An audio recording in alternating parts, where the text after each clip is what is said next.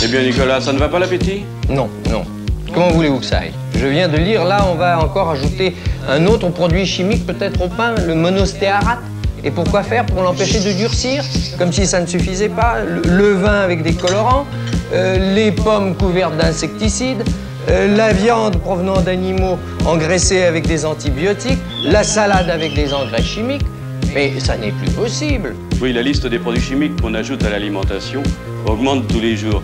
Mais est-ce qu'il faut vraiment en croire tout ce qu'on dit au sujet du danger de ces produits chimiques Lorsqu'une agriculture est à bout de souffle, soumise à des injonctions paradoxales, prisonnière d'un modèle financier qui l'étouffe, comment réussir à donner envie aux générations futures de s'engager dans cette voie? Claire et Adrien incarnent une autre agriculture, paysanne, durable et saine pour la terre et les humains.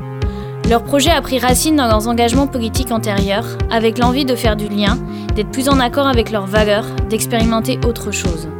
Depuis 8 ans, ils cultivent une ferme vivante et inspirante, la Menthe Verte, à Six-sur-Af en Bretagne, une coopérative d'une centaine de sociétaires propriétaires. Des tisanes gastronomiques y sont créées de manière artisanale avec des plantes récoltées à la main. Une résilience radicale qui redonne du sens. Bonjour Claire. Bonjour. Alors je vais d'abord revenir sur ton parcours. Tu as eu une autre carrière professionnelle avant en Gamande Verte et tu n'étais pas destinée à travailler dans l'agriculture d'après ce que j'ai vu. Et à quel moment tu as pris cette décision? Alors effectivement, avant, euh, avant d'être agricultrice, j'ai eu d'autres vies. J'ai travaillé euh, dans l'humanitaire et j'ai travaillé dans la communication politique. J'ai toujours été en recherche euh, de valeurs, de quelque chose qui avait du sens mais j'ai trouvé euh, ni dans l'humanitaire et le risque que j'encourais dans mon travail et la tension et la charge émotionnelle, ni euh, dans la politique avec ce que ça impliquait de violence, de qualité de relation avec les gens, ce que je cherchais en fait. Et, à un moment, il y a eu une évidence sur la nécessité de construire quelque chose à partir de zéro et vraiment en fonction de ce qui, m'animait et pas seulement d'aller chercher ailleurs quelque chose qui correspondrait à ce que je suis, quoi. Et euh, il se trouve qu'il y a eu un vrai moment bascule qui a été la rencontre avec mon conjoint. On s'est pas rencontré n'importe où, on s'est rencontré au camp Action Climat, qui est un espace euh, où se rencontrent à la fois des gens qui ont une approche militante très active et voilà, plutôt libertaire, et puis euh, d'autres plus comme moi, donc plus qui ont une approche militante institutionnelle, puisque j'étais membre d'un parti, et, et, qui cherchaient des alternatives et une façon de construire euh, un monde différent, quoi. Et la base de ces camps climat, c'était euh, l'action de masse, donc la, création d'une synergie euh, de personnes pour générer des actions collectives. Il se trouve que pour l'action de masse, c'était pas tout à fait mûr. On n'était pas très nombreux, puis c'était pas très opérant. Mais par contre, on s'est tous dit à ce moment-là que, au-delà de l'action collective, il nous fallait engager quelque chose de manière individuelle, de façon assez forte. Et voilà, et en fait, on s'est rencontré avec Adrien dans ce cadre-là, et on a tout de suite eu envie de, se lancer, d'y aller, quoi. Et c'est vraiment la genèse euh, de notre projet, c'est notre rencontre. Et il y a de plus en plus de personnes qui, après plusieurs années d'études ou de travail, décident de se reconvertir dans les métiers de la terre. Est-ce que vous, votre reconversion s'est effectuée de manière radicale ou ça s'est fait plutôt en douceur? Alors, je ne sais pas s'il existe une manière en douceur d'accéder au monde agricole. Euh, et radical, c'est un terme qui me convient bien, parce que l'idée c'était vraiment de retourner à la racine de nos engagements et de, et de notre vision du monde. Donc euh, oui, nécessairement, ça s'est passé de manière un peu radicale, euh, puisqu'il faut tout quitter, prendre une ferme, se mhm. lancer à partir de zéro, avoir un champ tout vide et se dire qu'on va y mettre 25 000 plans. oui, c'est radical comme changement de vie. Après, je pense qu'on est assez nombreux effectivement aujourd'hui dans le monde agricole à avoir des parcours, euh, donc ce qu'on appelle, euh, ce, que, ce que le monde agricole appelle pour nous les hors cadres. D'accord. Euh, c'est la, la, case qu'on coche quand on, quand on s'installe en agricole. Hors cadre, ça veut dire hors cadre familial. Ça veut dire qu'on accède à la terre sans avoir des parents agriculteurs. Et dans ces hors cadres, effectivement, il y a beaucoup de gens qui sont diplômés, qui, euh, enfin diplômés au sens euh, qui n'ont pas des diplômes agricoles, mais qui ont des, diplômes de hautes études. Pas mal d'ingénieurs, de gens comme moi qui ont fait Sciences Po, qui ont fait de la communication, qui ont fait du droit. Et, euh, et qui, à mon sens, en tout cas moi, ce que j'ai ressenti, c'est que, en gros, le contrat social, c'était travaille bien à l'école, fais des bonnes études et puis tu auras un bon métier. Tu feras des choses qui t'intéressent, tu pourras choisir. En vérité, c'est pas tout à fait comme ça que ça se passe. Enfin, moi, j'ai été diplômée en 2008, donc c'était l'année de la crise. Euh, en gros, tu sors d'un bac plus 5, on te propose un salaire euh, d'ouvrier, euh, même pas spécialisé, des stagiaires à longe, des boulots pas intéressants. Alors après, pour ma part, j'ai eu la chance d'avoir des boulots intéressants, mais quand même, on va se dire qu'autour de nous, la situation n'était pas tout à fait rêvée, quoi. En tout cas, pas celle qu'on nous avait promis.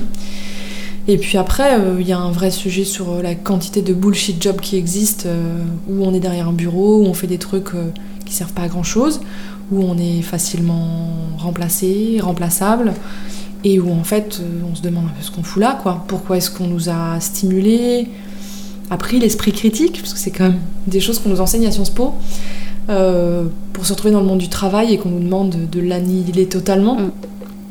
Donc voilà, moi j'avais envie de faire quelque chose de ce que j'avais appris. Et ce que j'avais appris, c'était construire un raisonnement et, mettre en œuvre des actions à partir de ces convictions. Et en fait, je pense clairement qu'à ce moment-là, il n'y avait pas d'autre chemin que celui de l'entrepreneuriat. Quoi.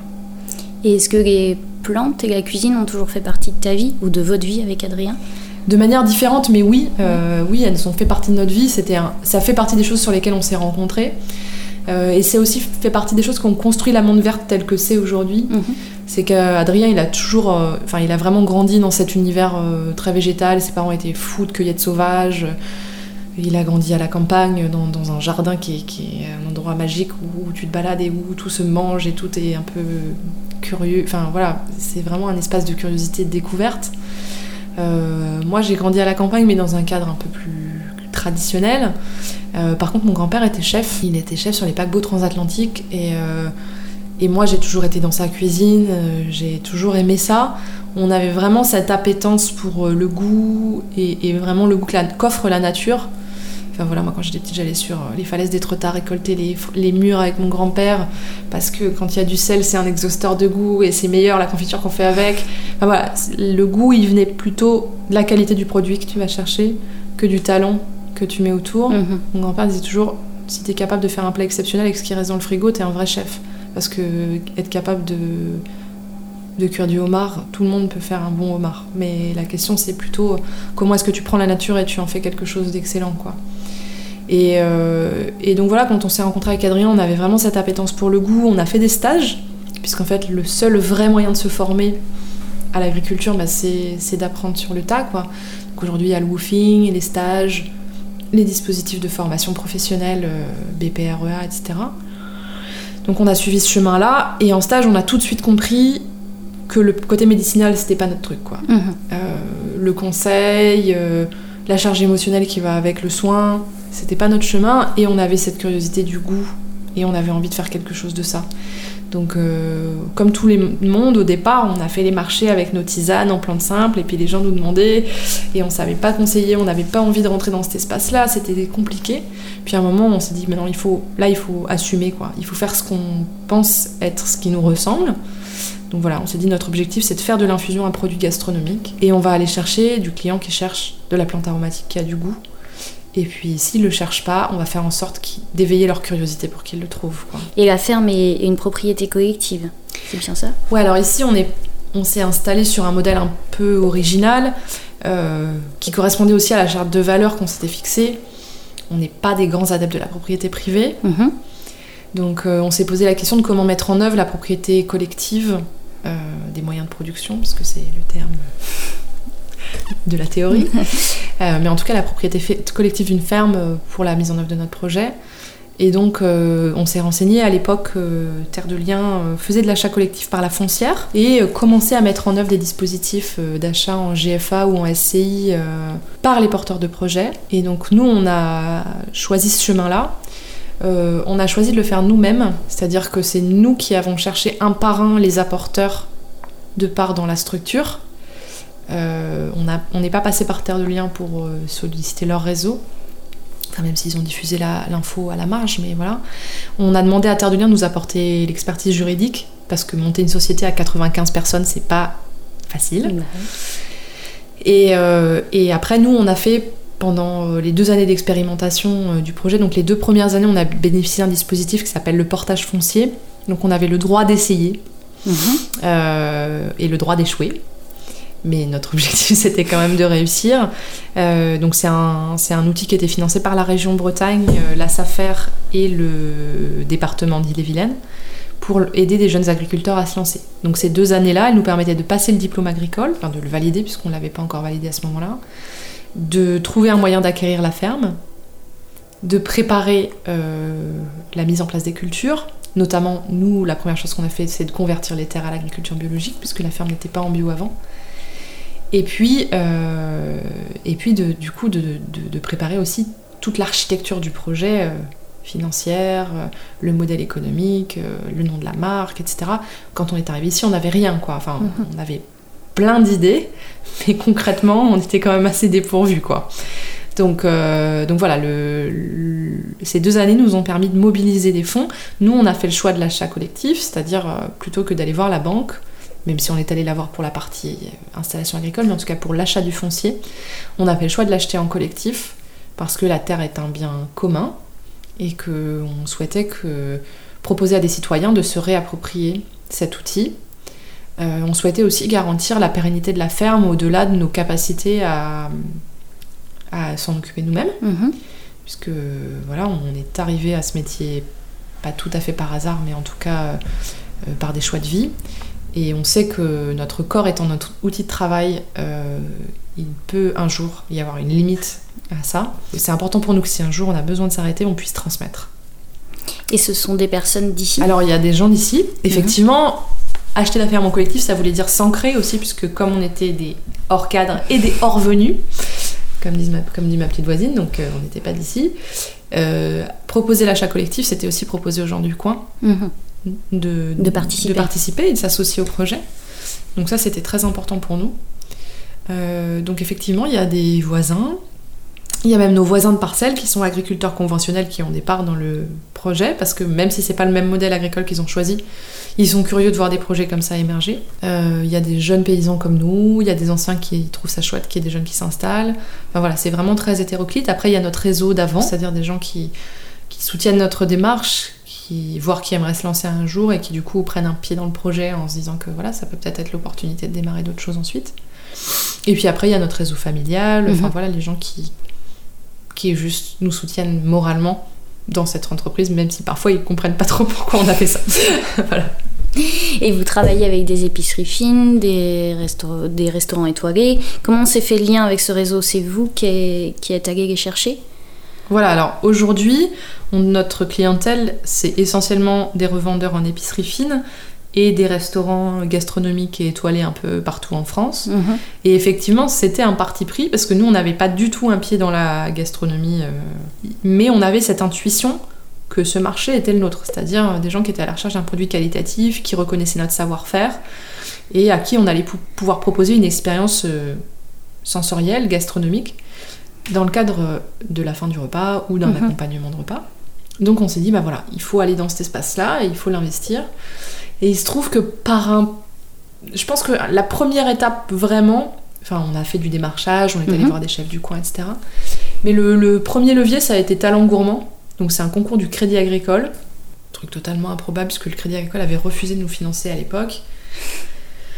Mais il y avait un banquier super génial qui nous avait accompagnés depuis le départ, euh, qui croyait à fond à notre projet, qui nous avait envoyé euh, le bulletin de participation à ce concours en disant euh, c'est pour vous.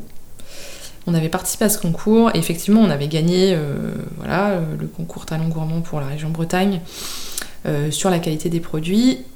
Et en fait, Talent Gourmand, c'est un, un, un des, des strapontins pour entrer au Collège culinaire de France. Ah, d'accord. Ils sollicitent les gens qui ont gagné Talent Gourmand pour entrer au Collège culinaire de France. Et là, ça nous a vraiment donné un outil de légitimation par rapport Mhm. à la qualité de nos produits et par rapport au fait qu'on n'était pas dans le champ médicinal, mais on était vraiment dans le champ de la cuisine et de la gastronomie. Et après, euh, voilà, ça a été euh, des rencontres, euh, des super rencontres. Je pense à Eric Guérin, qui est le chef de la Mare aux Oiseaux, qui est à côté d'ici, qui est un chef passionnant et très curieux, avec qui on a développé plein de choses. Et voilà, on travaille vraiment très largement sur la gastronomie, puisqu'on, moi je travaille aussi avec Ferrandi pour former les équipes des restaurants. Voilà, on a une approche euh, vraiment transversale depuis la terre Mhm. jusqu'au conseil en restauration ou en épicerie fine, voilà, jusqu'à, jusqu'au consommateur final. Et comment se déroule la création des, infusions, des tisanes? Comment vous procédez? Alors la base de l'inspiration, c'est toujours la nature. C'est-à-dire que ce qui, nous, ce qui éveille notre curiosité, ça va toujours être le travail dans le champ, le mélange entre les plantes, l'assemblage. Au moment du tri, on va se dire waouh, ça, ça marche hyper bien ensemble, il faut qu'on essaye. Après, la méthodologie qu'on a mis en place, elle correspond à celle euh, de la parfumerie. Mhm. Donc, euh, c'est-à-dire qu'on cherche à avoir dans un assemblage une note de tête, une note de cœur, une note de fond. Par la dégustation et par l'expérimentation, ben, on a identifié un peu ce à quoi les plantes pouvaient contribuer, quelle plante va être utilisée pour répondre à quel besoin. On va créer les assemblages en fonction des univers qu'on a envie de proposer. Voilà, si on veut quelque chose de très boisé ou quelque chose de très frais ou quelque chose d'anisé, ou... eh ben on sait à quelle plante on va avoir recours. Et puis après on expérimente. Euh, d'abord, euh, est-ce que ça fonctionne? Est-ce que les plantes se répondent bien? Est-ce qu'il y en a qui disparaissent devant les autres? Et puis après, les assemblages, eh ben, on pose des gaiwan, donc des sets de dégustation sur les tables. On en met 25, on met des dosages différents à la balance micrométrique et on regarde euh, l'équilibre. Et en fait, à la fin, c'est toujours subjectif, c'est-à-dire qu'on peut toujours mettre un peu plus de l'un ou un peu moins de l'autre. Mais à un moment, on sait que les goûts se fondent que ça fonctionne. Quoi. Et une autre question qui concerne plus la place des femmes dans la gastronomie et l'agriculture. Elles sont souvent oubliées, voire invisibles. Le documentaire à la recherche des femmes chefs en parle bien. Est-ce que toi, avec ton expérience et ton expertise, tu as la sensation que les femmes ont une place à prendre dans l'univers de la gastronomie et de l'agriculture? Alors je pense que le parallèle est assez intéressant, c'est-à-dire qu'on est dans des univers très masculins où on présuppose que euh, la force physique nécessaire à l'exercice du métier va disqualifier les femmes dans l'exercice de la profession, et où en même temps il y a toujours eu énormément de femmes. C'est-à-dire mm. Paul Bocuse, c'est pas Paul Bocuse sans sa femme.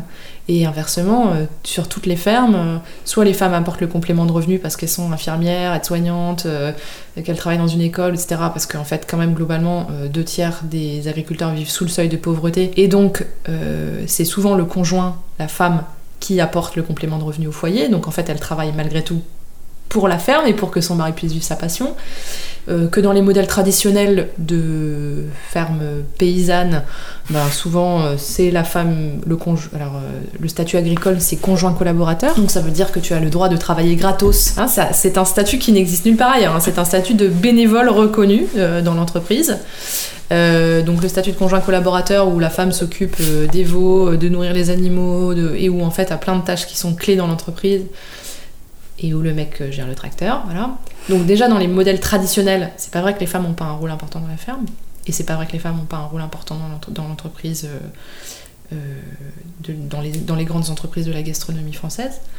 Après aujourd'hui, la question c'est quelle place on a pour être visible mhm. dans ce monde-là. Moi-même au départ, je, je, disais à Adrien, je vais m'occuper de la partie café, et puis c'est toi qu'on va mettre sur la boîte, et puis c'est toi, c'est ta ferme, c'est ton projet. Aujourd'hui, on, en a parlé beaucoup et lui a été très acteur de ça, aussi parce que dans, son approche militante passée, féministe et libertaire, euh, il y, avait beaucoup cette question-là. à partir du moment où on fait les tâches ensemble, il y a hors de question que j'assume seule la visibilité. Parce que même si ça peut paraître inconfort, c'est une prise de pouvoir et donc euh, en fait cet espace-là il doit être équilibré et c'est nécessaire. Donc lui a été très acteur de, me donner une place juste dans le projet. Et puis d'année en année, au départ, on avait voulu vraiment dissocier les deux projets, c'est-à-dire d'un côté il y avait le café mhm. et l'accueil de public, et de l'autre il y avait la partie production. Et en fait, euh, c'était évident que ces deux projets n'existaient pas l'un sans l'autre. Et Adrien avait une place à prendre dans la partie accueil de public, et moi j'avais une partie plus importante à prendre dans la partie agricole. Et euh, il se trouve que voilà, que ce soit au champ ou en relation avec les clients, et eh ben on travaille ensemble, on est plus visible. Mais ça, c'est un parcours intime, un parcours de couple. Et, il est évident que euh, j'ai beaucoup de chance, j'ai un mari merveilleux, euh, mais que c'est un enjeu très fort pour pas mal de femmes, et d'être capable d'assumer seule euh, la charge d'une exploitation agricole avec ce que ça implique. Mais il faut pas croire qu'un homme a moins de difficultés à assumer seul la charge d'une d'une ferme en mm. fait. Donc euh, cette question-là, elle est vraiment très importante parce que pour les filles qui s'installent et qui ont un conjoint qui conserve une activité à côté, elles ont beaucoup plus de mal à demander, ce qui est toujours le cas dans un couple agricole, au moins que le conjoint assure euh, la compta et toutes les fonctions support en fait de l'entreprise. Euh, en fait, travailler seul dans une ferme, c'est très dur. Donc voilà, et après quand on travaille en associé, et bah oui, trouver sa place, quand on est une femme, si on est un associé homme, ou quand on est deux femmes, juste s'affirmer comme agricultrice, c'est pas toujours une, chose évidente. Donc on a à travailler pour visibiliser, on a à travailler pour créer du lien entre nous. moi, c'est un truc qui est très important pour moi au collège culinaire, par exemple, de créer du lien entre femmes, chefs et productrices, parce qu'on a, les mêmes, on a les mêmes défis à mmh. relever, quoi.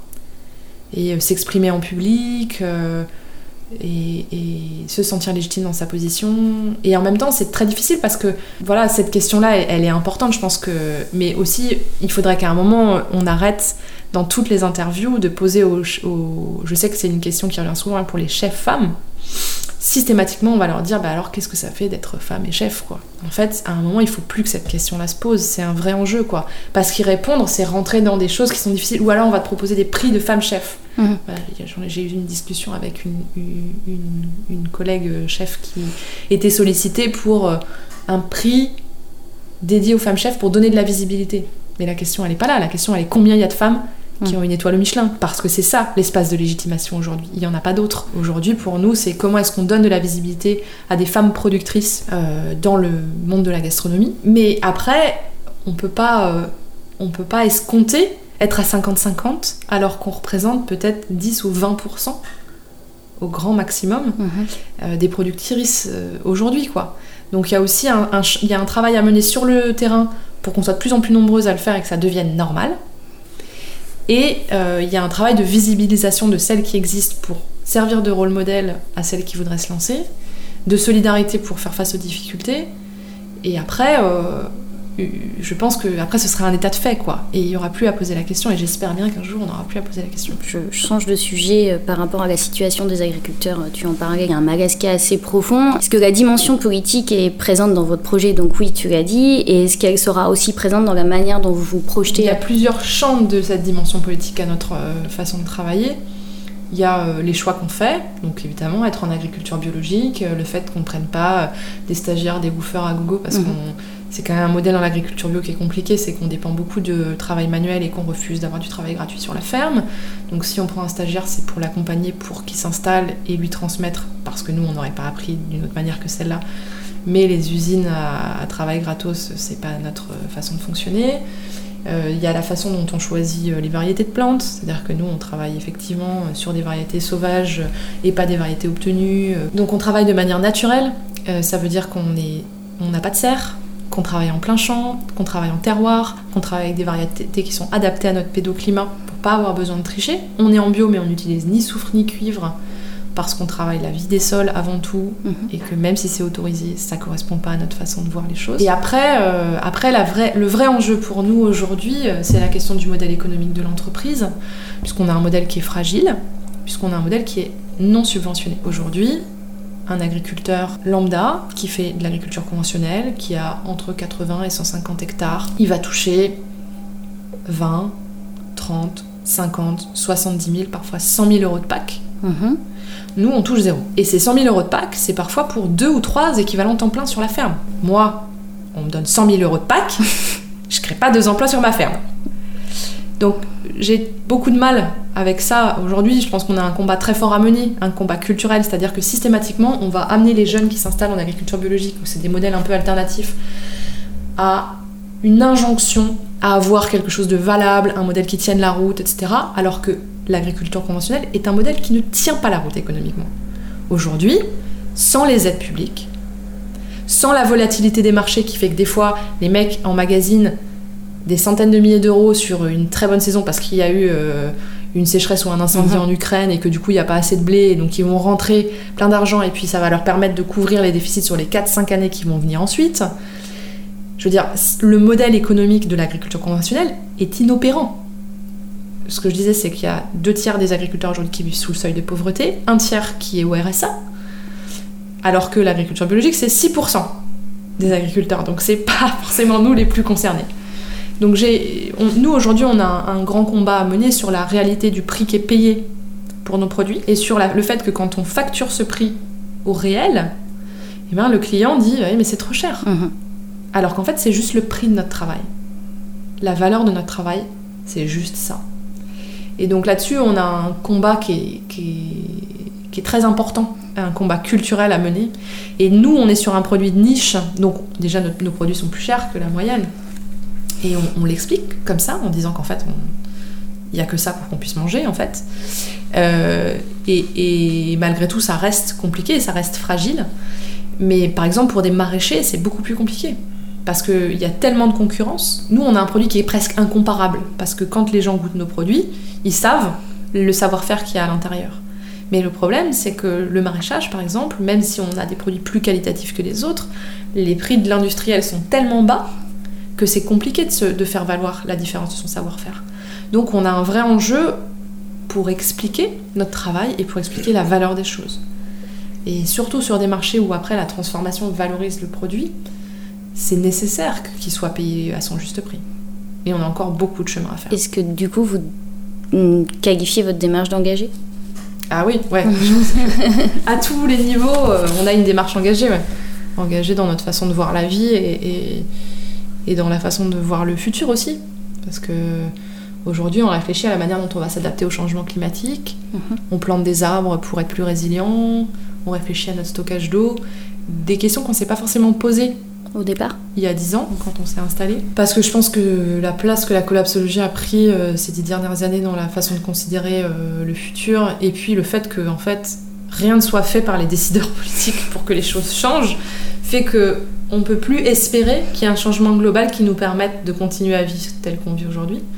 Donc on, on, peut faire notre part pour réduire au maximum notre empreinte. On peut faire notre part pour euh, faire en sorte que les gens tournent leurs décisions politiques vers les décideurs qui sont prêts à faire des choses. Et après, on doit aussi envisager l'adaptation au changement. Quoi. Mhm. Et notre résilience, elle passe aussi euh, par notre capacité à adapter nos cultures au changement climatique. Donc vous, vous plantez des arbres, mais vous réfléchissez à d'autres moyens aussi? Changer nos variétés de culture. Ouais. Donc euh, faire de plus en plus de méditerranéennes. D'accord. Euh, changer les méthodes de culture aussi, puisque notamment on a de plus en plus recours au paillage. Ok. Parce que quand on vient en Bretagne, on se dit euh, ah, l'eau c'est pas un problème. Mm. Donc là, on, on a eu euh, 30 mm de pluie en deux mois et demi. Donc on est en, état de sécheresse, sécheresse extrême hein, ici sur la zone sur laquelle on est. Euh, donc oui, en fait, l'eau c'est un enjeu. Donc la préservation de la qualité des sols, c'est la première étape, parce qu'en fait, arroser sur un sol mort, ça sert à rien. Et puis ensuite, euh, la question de notre autonomie euh, par rapport à la ressource en eau aussi, donc la captation des eaux de pluie et leur stockage. Tout ça, c'est des choses qu'on n'avait pas envisagées au départ, parce qu'en fait, on, on... je pense aussi qu'on était urbain et qu'on avait une méconnaissance de la relation à la nature. Euh, on a pris une bonne grosse leçon d'humilité dès notre première année d'installation. On s'est installé officiellement en 2013. Et en juillet 2014, le 31 juillet 2014, on a pris une grêle euh, incroyable avec des grêlons gros comme des balles de ping-pong. Euh, donc c'était notre première saison. On avait installé 20 000 plants et tout était broyé quoi. Donc on a appris que en fait c'est la nature qui décide. On l'a un peu appris dans la douleur, mais il vaut mieux que ça arrive la première année. et puis voilà, et puis surtout on a appris qu'il fallait anticiper parce que effectivement, euh, s'il y a un peu trop une année, bah, peut-être c'est ce qui permettra de faire face à une année difficile l'année d'après. Donc euh, toutes ces choses-là, euh, c'est des choses qu'on apprend pas autrement que sur le tas. Et donc maintenant qu'on a un regard sur notre pratique de l'agriculture, on peut envisager de la faire évoluer. À partir de zéro, c'était pas tellement envisageable d'y réfléchir de cette manière-là. Merci beaucoup. Avec plaisir. Merci beaucoup à Claire de m'avoir accordé du temps pour ce podcast. Je vous invite à lire l'article de Camille Labro, journaliste au Monde, sur le travail de Claire et Adrien, disponible en ligne. Si vous souhaitez suivre leur actualité, rendez-vous sur leur page Facebook et leur Instagram, La Menthe Verte. Cantine, c'est aussi un magazine en ligne qui propose des recettes de tous les jours et des récits de voyage présentant des plats locaux.